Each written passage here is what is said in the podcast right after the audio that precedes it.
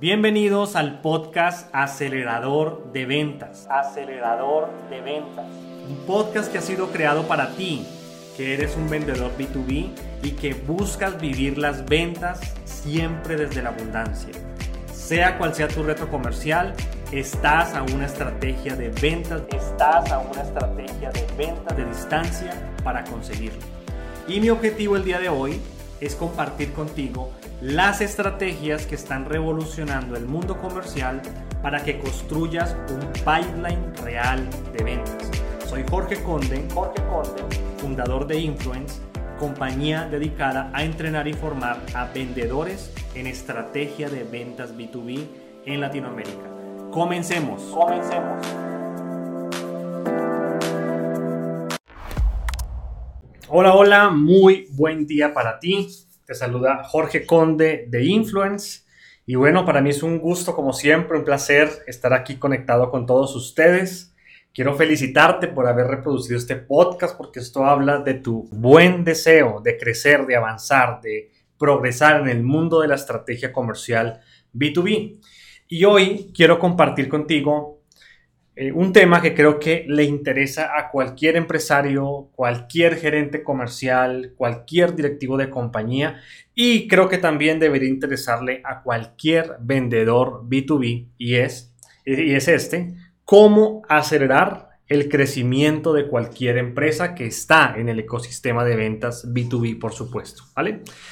Y quiero compartir contigo algunos principios para acelerar el crecimiento de cualquier empresa, principios con los cuales hemos contribuido al crecimiento de muchas compañías en Latinoamérica, principalmente del sector tecnología, y principios que he aprendido también y vivido en carne propia durante muchos años de experiencia profesional, laboral, en diferentes posiciones, como ya te lo he compartido en otros podcasts, en otros episodios.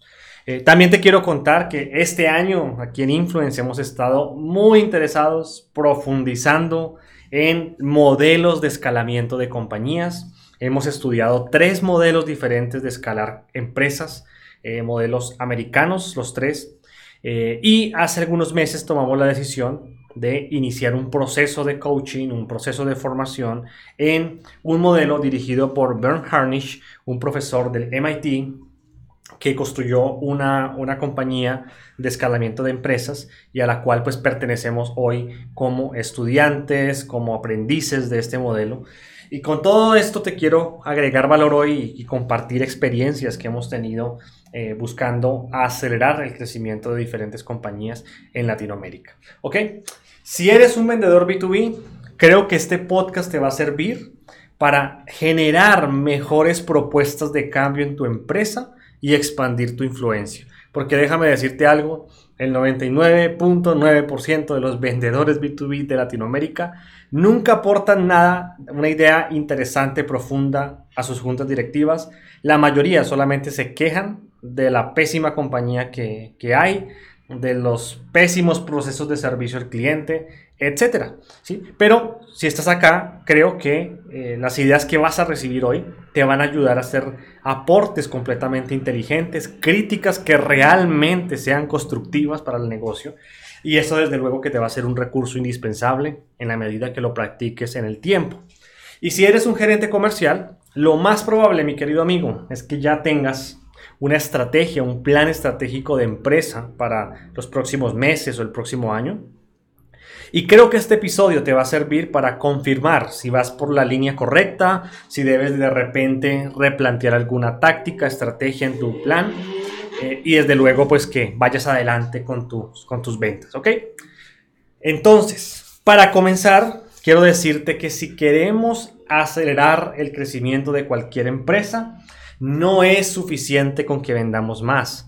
Muchas juntas directivas, muchas empresas se equivocan al creer que lo único que necesitamos hacer para crecer una empresa es que la fuerza de ventas traiga más negocios, que vendamos mucho más y esto es completamente falso.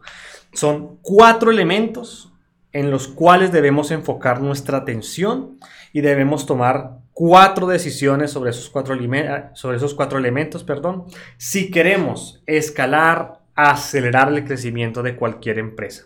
Son cuatro decisiones que todo directivo, empresa, gerente comercial, gerente general, CEO debería tomar para poder escalar su compañía. Y quiero arrancar o quiero, los quiero nombrar primero estos cuatro elementos o cuatro, cuatro decisiones para acelerar el crecimiento de una compañía son, el primero tiene que ver con equipo, que está directamente relacionado con felicidad, con el nivel de pertenencia o de compromiso que tiene un equipo, un grupo de personas con la marca, con la organización. La segunda decisión tiene que ver con estrategia. Y de antemano te digo, si hoy no estás creciendo en ingresos por lo menos a un dígito, es porque probablemente tienes un problema de estrategia. Tercera decisión que deberías tomar para acelerar las ventas de cualquier compañía es ejecución. La ejecución está directamente relacionada con la rentabilidad de un negocio. Si hay una excelente ejecución, habrá una excelente rentabilidad para el negocio. Y esa rentabilidad pues, nos va a permitir crecer y demás, que ya te lo voy a explicar ahorita. Y por último, efectivo, ¿no? Cash flow, porque eso le da oxígeno y sobre todo le da opciones al negocio para seguir creciendo. Entonces, Quiero profundizar un poco en cada una. Recuerda, son cuatro decisiones, cuatro elementos. La primera es equipo, la segunda estrategia, la tercera ejecución y la cuarta efectivo. Y quiero arrancar por la primera, que es eh, un punto bastante importante para escalar, para incrementar la facturación o el crecimiento de una compañía. Y lo primero que te quiero decir es que para crecer cualquier negocio, debes contar con las personas correctas, sentadas en las sillas correctas y haciendo las cosas correctas. ¿sí? En esto, todas las escuelas que hemos visto de escalamiento de compañías hacen muchísimo énfasis. ¿Por qué? Porque normalmente eh, en las compañías nos preocupamos por tener personas sentadas en las sillas correctas, es decir, que tengan las habilidades, el conocimiento, el know-how, la experiencia profesional eh, pero nos olvidamos que también necesitamos gente que sean las personas correctas, es decir, que tengan resonancia en sus valores, en su forma de ser, en su personalidad, con la visión de la compañía, ¿no? Muchas veces pasa que contratamos a alguien brillante técnicamente, brillante a nivel profesional en su hoja de vida, pero que sus valores van en contravía de lo que profesa la, la empresa, ¿no? Te coloco un ejemplo, si eres una compañía orientada al cliente con extrema, eh, con extrema vocación por servicio al cliente y de repente contratas a alguien muy bueno técnicamente, muy bueno profesionalmente, pero que no tiene esa vocación, eso va a destruir tu cultura organizacional y va a restar valor, puntos, posicionamiento en tu promesa de valor dentro de un mercado. Es por eso que cuando hablamos de equipo, hay que asegurarnos de tener las personas correctas, sentadas en las sillas correctas y por favor que estén haciendo las cosas correctas, ¿no? que, estemos en la estrategia correcta, invirtiendo tiempo en las cosas que realmente trascienden. Y hay tres señales que te van a decir si tienes a las personas correctas. Mira, muy fácil, muy simple. La primera es que son personas autogestionables. Si tú tienes que estar detrás de las personas para que se trabajen, para que se conecten contigo, para que te envíen un reporte, para que salgan a vender, ¿verdad? Tienes el equipo incorrecto, tienes las personas incorrectas. La segunda señal es que frecuentemente deberían sorprenderte, es decir, deberían ser personas muy proactivas que normalmente hacen cosas diferentes que te sorprenden y que traen un resultado positivo para la empresa. Y tercero, encajan con tu, con tu, con tu cultura organizacional, es decir, sus valores, su forma de vida, su visión de vida, su visión eh, del día a día, encaja con la forma de hacer las cosas dentro de tu compañía. ¿sí? Y algo más que te quiero decir aquí es que, mira, normalmente cuando directivos, eh, si soy gerente comercial o si eres, eh, si eres gerente comercial, si eres directivo de empresa, Normalmente lo que sucede es que le pedimos a una persona recursos humanos y recursos humanos allá hace su magia, se inventa cosas, ¿verdad? Y trae a personas para entrevistas. Mi recomendación para ti es que le exijas una metodología aprobada a recursos humanos para contratar personas, ¿no? Hay muchísimas en el mercado. Yo conozco dos, Top Grading y DISC. Son metodologías probadas para contratar, para buscar, para analizar, para evaluar candidatos, ¿sí? Porque nada más costoso para una compañía que contratar un mal vendedor o, o, un mal directivo, un mal gerente, un mal líder, porque al final eso le va a costar mucho tiempo y mucho dinero a la compañía. ¿sí? Es por eso que debemos exigir una metodología. Si recursos humanos no la tiene y tú eres el dueño de la empresa, eres el directivo, yo te invito a que inviertas para que tu equipo de recursos humanos conozca, aprenda, siga una metodología probada. ¿Ok? Además de eso, en equipo es importante que entendamos lo siguiente si queremos acelerar las ventas de una empresa. Si queremos acelerar el crecimiento de un negocio, mira, nosotros no estamos en el negocio de la gestión del tiempo, sino en el negocio de gestionar la energía de nuestro equipo. Normalmente lo que pasa en las compañías es que los directivos, los líderes están preocupados, preocupadas por la productividad de su gente. ¿Cómo hacemos más con menos? ¿Cómo optimizamos el tiempo de la gente? Pero la preocupación de un líder de alto rendimiento, de una persona que escala compañías, es, eh, está orientada en gestionar la energía que se vive al interior de la compañía. Porque cuando la energía del grupo, del equipo, de la empresa es positiva, la gente dará la milla extra sin que tú se lo tengas que exigir. ¿sí? Si toda tu energía y la de tu equipo es superior a la de tu competencia, tendrás una ventaja competitiva en el mercado y la gente, los clientes, tus prospectos lo van a notar. Ahora bien, ¿qué, qué principios debemos seguir para gestionar la energía dentro de nuestro equipo?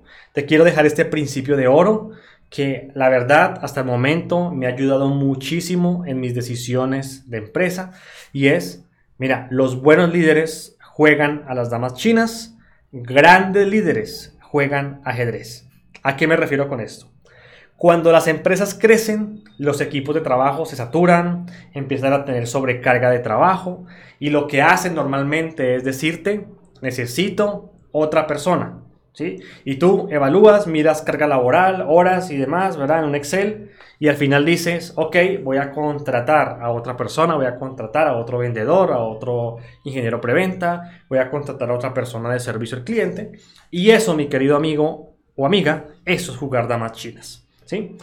¿Qué es jugar ajedrez? Jugar ajedrez significa que tú identifiques las fortalezas y las debilidades que tiene tu equipo de trabajo, que tiene tu gente dentro de la empresa.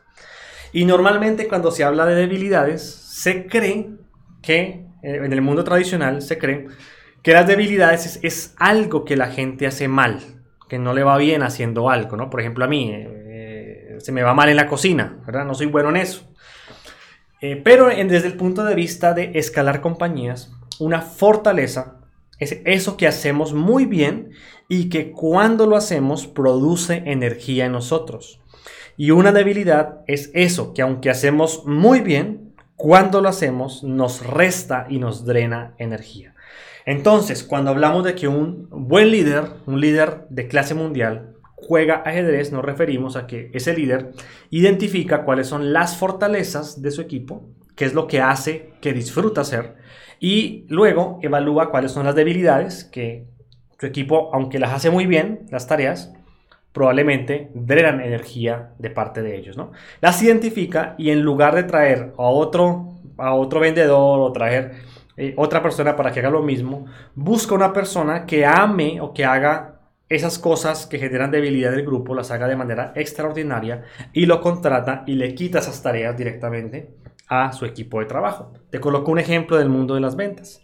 Normalmente en las compañías, los vendedores odian odian prospectar en frío, ¿no? Literalmente lo odian. algunos lo hacen porque saben que de ahí vienen sus comisiones y aunque no lo disfrutan, pues realmente hacen el esfuerzo y dedican una hora al día para conseguir prospectos y leads calificados.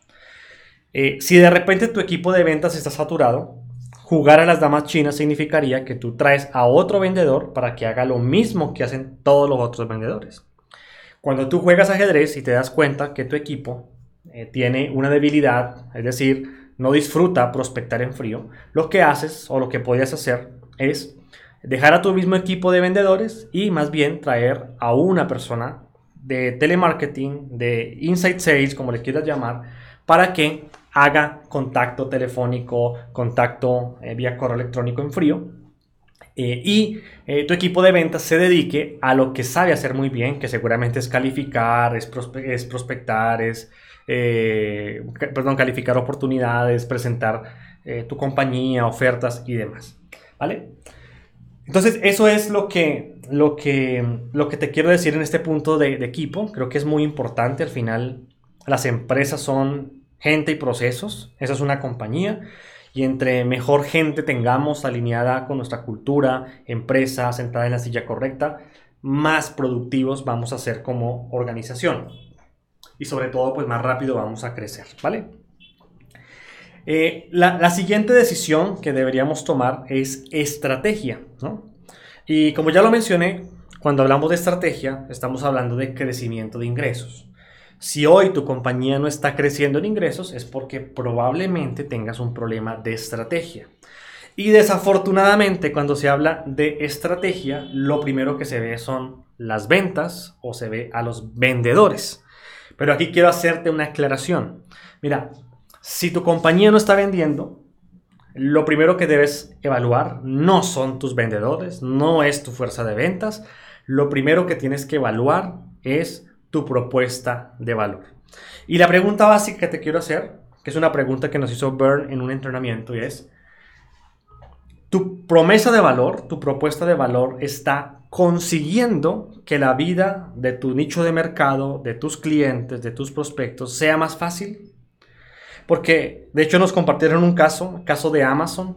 Amazon todas las semanas inicia la semana con una sola pregunta en todas las áreas de su compañía y es ¿qué vamos a hacer esta semana para hacer más fácil para el cliente el hacer un pedido y recibirlo? Y de hecho si ustedes ven amazon.com, si han comprado en Amazon, verán que Amazon la forma de comprar en Amazon es completamente sencilla. Puedes inclusive comprar con un solo clic directamente en la plataforma. Y trasladando esto al mundo de la tecnología, al mundo de la consultoría eh, o cualquier sector en el cual tú estés, muchas veces nuestra propuesta de valor está orientada a future y beneficios de un fabricante. Como por ejemplo en el caso de la tecnología, a mí me pasó mucho tiempo creía que porque tenía un gran producto y grandes features, grandes características, grandes beneficios de ese producto, creía que eso iba a ser disruptivo para el mercado y que eso iba a traer muchas ventas y crecimiento para mi empresa, la que yo representaba en, aquellos momentos, ¿no? Eh, pero la realidad es que aunque tengas un gran producto, grandes features, grandes características, etcétera, eh, si eso no hace que la vida de tu prospecto, de tu cliente sea más fácil, desde luego que estaríamos perdiendo el tiempo y estaríamos haciendo perder el tiempo a la fuerza de ventas. Te coloco ejemplos de, la vida real que me encuentro hoy y también que yo viví durante muchos años y es en ventas de cloud computing. ¿no? Cuando yo empecé a crear productos de cloud computing hace algunos años. Yo recuerdo que traje o construí en Latinoamérica un producto completamente disruptivo en todos los sentidos, en costo, en tecnología, en procesamiento, etc. Y cuando lo íbamos a vender, los clientes quedaban encantados, maravillados con el producto, ¿verdad?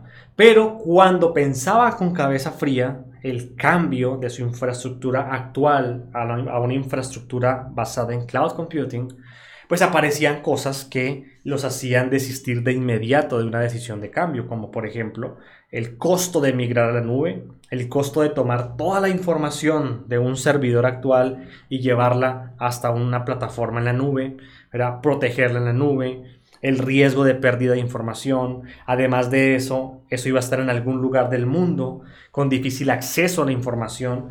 Y eso, ese tipo de detalles hacían que la vida de ese gerente de tecnología fuera más difícil, no más fácil, y por lo tanto ahí el producto, toda la maravillosa innovación sacada de Silicon Valley, de las mejores ferias de tecnología del mundo, muriera. No servía absolutamente para nada porque la propuesta de valor no conseguía que la vida de nuestros prospectos en aquel tiempo fuera más fácil. ¿No? Igual pasa, por ejemplo, con la venta de software, venta de ERPs. De repente hay ERPs hoy en día que está, tienen blockchain, ¿verdad? Por debajo y un montón de, cosas innovadoras.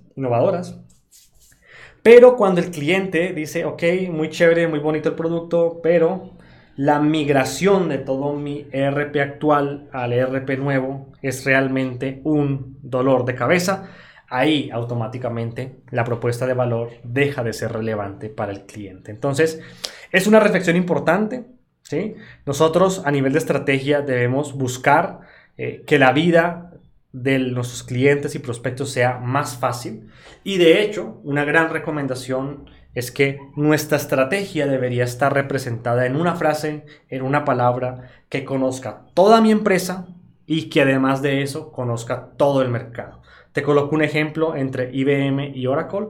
Hace algunos años eh, IBM estaba destruyendo a Oracle en temas de servidores, en temas de equipos de cómputo de alto procesamiento.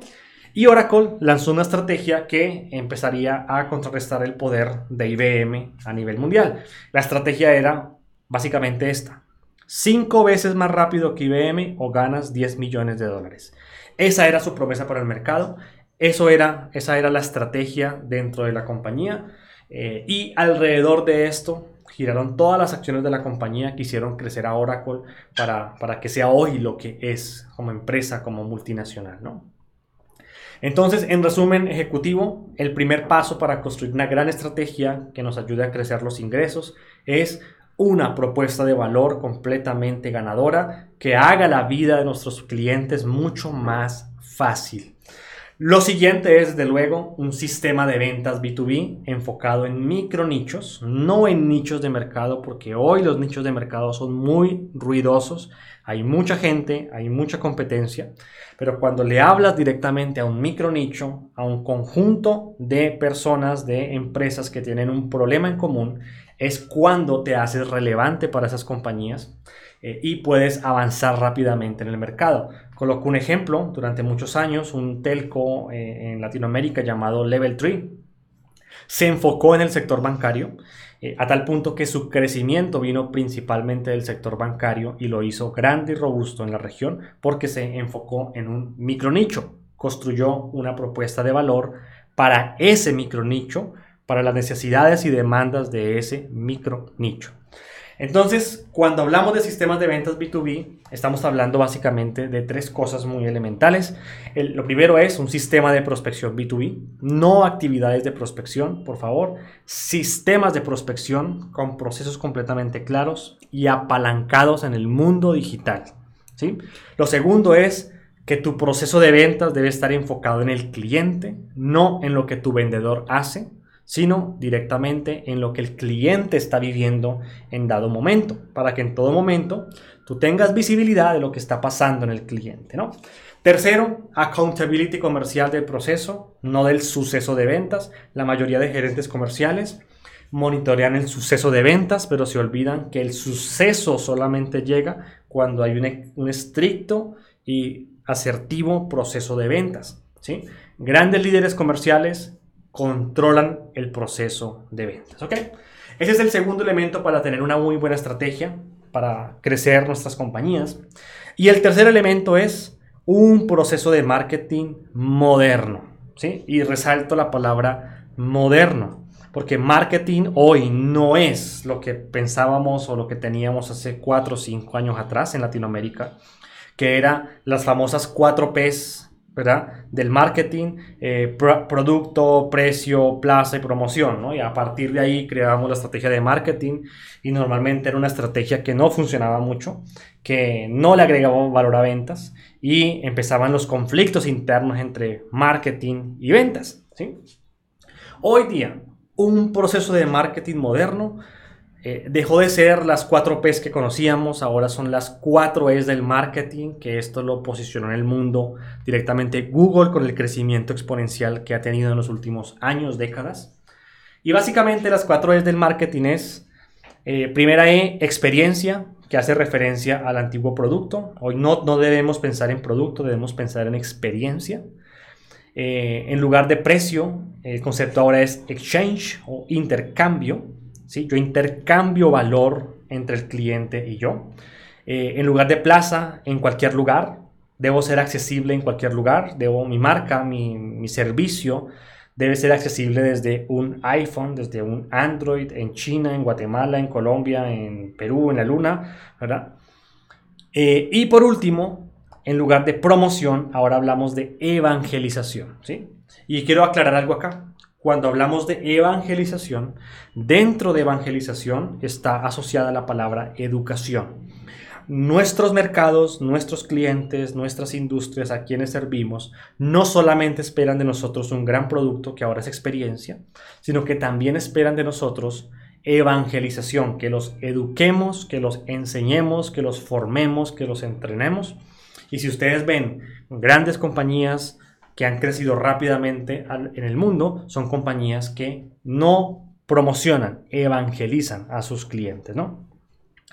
Entonces, ese es el, siguiente tip que te quiero compartir. Y por último, algo sumamente importante para sector tecnología, si estás en él, es que eh, el proceso postventa debe ser un proceso impecable. Por una sencilla razón, y es que en el sector tecnología, ¿sí? la recompra o una segunda compra siempre está asegurada. Las empresas compran hoy un firewall perimetral, un servicio de conectividad o lo que sea que tú vendas en tecnología y de aquí a uno, dos o máximo tres años, el cliente va a tener que renovar ese servicio, ese equipo que compró, por uno más nuevo y más reciente. Y lo va a renovar contigo o sin ti, ¿sí? Contigo o con la competencia.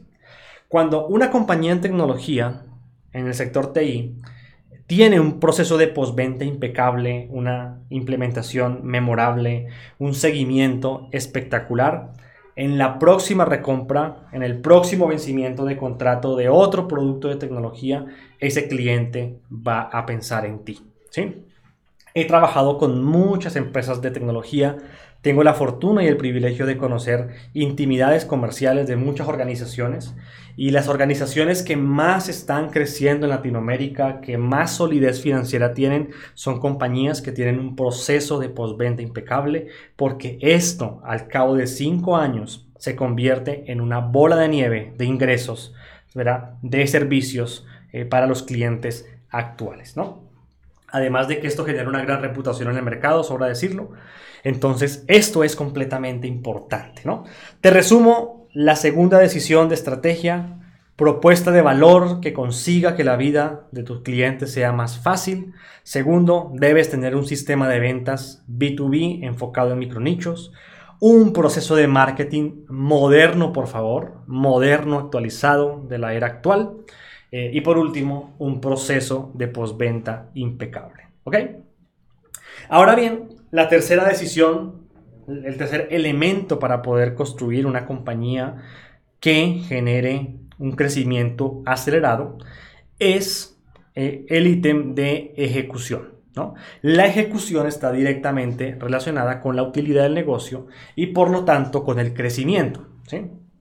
Y la pregunta de fondo que, que te quiero dejar para que revises el nivel de ejecución de, tu empresa o de tu área. O tuya como vendedor B2B, es cómo hacemos para que el flujo de efectivo sea más rápido, ¿sí? ¿Qué tenemos que hacer a nivel de proceso durante la firma del contrato, durante el kickoff de los proyectos, la implementación del servicio, las migraciones de servicio que hacemos, los procesos de calidad de servicio, la facturación, ¿Qué tenemos que hacer para que ese flujo de efectivo sea más rápido? ¿sí? Eh, porque en la medida que el flujo de efectivo sea más rápido, que seamos más eficientes a nivel de proceso o a nivel de personas, entonces vamos a tener seguramente mejor utilidad, mejor flujo de efectivo y por lo tanto eso nos va a permitir crecer. ¿sí? ¿Qué significa crecer? Pues significa desde luego mayor inversión, eh, mejores salarios, mejores comisiones, mejores oficinas, eh, para poder trabajar mejor. ¿no? Si la compañía gana, nosotros también ganamos directamente con la compañía. Normalmente sucede así. ¿no? Y el cuarto elemento que a veces no le importa mucho a los vendedores, ¿verdad? Es el de efectivo o el famoso cash flow. Porque el efectivo es el oxígeno de cualquier compañía. Tú podrías vender 2 millones de dólares mañana mismo, pero si esos 2 millones de dólares no se convierten en efectivo en el banco en los próximos 90 días, 60 días y demás, pues al final la compañía simplemente tendrá un registro contable que dice que tú vendiste, pero a la hora de la verdad, en el cash flow, en el efectivo, no tendrá oxígeno para poder operar y eso va a ahogar el negocio, va a ahogar el clima laboral, porque van a empezar la, reducción de costos, la optimización de costos, ¿verdad? Eh, y desde luego que va a afectar eh, el ambiente, el clima, eh, la propuesta de valor que podamos llevar a un mercado, ¿no? Entonces, cuando tenemos efectivo, Básicamente las compañías, ustedes lo saben, pueden contratar mejores personas, encontrar mejores productos, invertir mucho más en investigación, en desarrollo, en creación de nuevas soluciones. Pueden invertir en capacitaciones para equipos de ventas, producto, operaciones y demás. Eh, y esto solamente es posible cuando tienes cash flow. ¿sí? De hecho, hay una frase que me encanta, se las quiero dejar, y es, la facturación es vanidad, la utilidad es cordura y el cash flow es el rey. ¿sí? Lo que hace que una compañía crezca es el flujo de efectivo y directamente en sus arcas para que pueda mantener o sostener su operación y desde luego seguir invirtiendo en crecimiento. En resumen ejecutivo, mis queridos colegas y amigos del mundo de las ventas, eh, hay cuatro decisiones que tenemos que revisar si queremos escalar las ventas, eh, la facturación, el cash flow de cualquier empresa. No todo es culpa de los equipos de ventas. A veces los equipos de ventas no venden porque sencillamente no hay una estrategia, porque no está el equipo, no hay un equipo correcto de personas, ¿verdad? Eh, porque seguramente no hay una propuesta de valor ganadora, simplemente hay un producto con buenos futures, con buenas características de mercado. Eh, no hay una ejecución impecable y por lo tanto los clientes desconfían directamente de, la empresa. ¿sí? Todas las implementaciones son un fracaso, todas las interacciones de servicio al cliente son un fracaso, son un dolor de cabeza y por lo tanto la credibilidad comercial se pierde. Eh, y pues si el efectivo no funciona de la mejor manera, si la compañía está en crisis financiera todos los meses, pues desde luego que esto no va a generar un buen ambiente laboral y tampoco un ambiente corporativo agradable eh, para crecer la compañía. Entonces, he dejado estos pensamientos contigo, ¿sí? producto de nuestro aprendizaje. Eh, yo espero que esto te dé argumentos para estar frente a tus directivos, que esto te dé ideas para crear tu plan estratégico del año 2023 y que desde luego te agregue mucho valor. ¿Ok? Si este podcast ha generado impacto para ti, si este episodio ha generado impacto para, para tus procesos de ventas, eh, yo te quiero invitar, te quiero pedir así de colega de, del mundo de las ventas. Eh, quiero pedirte que por favor se lo compartas a tus colegas, a tus amigos, compañeros de oficina, jefes, para que ellos también puedan seguir creciendo en todo lo que tiene que ver con el mundo de la estrategia de ventas B2B. De mi lado y del equipo de Influence te enviamos un gran abrazo. Esperamos haber agregado mucho valor. Por favor, si te parece bien, puedes escribirme a través de Instagram, eh, Jorge Aconde Oficial, para contarme tus comentarios sobre este podcast, sobre este episodio. Y yo estaré muy, muy agradecido contigo de conversar y de, de luego generar sinergia en este mundo de las ventas B2B. Un gran abrazo y muchísimo éxito en este cierre de año 2022.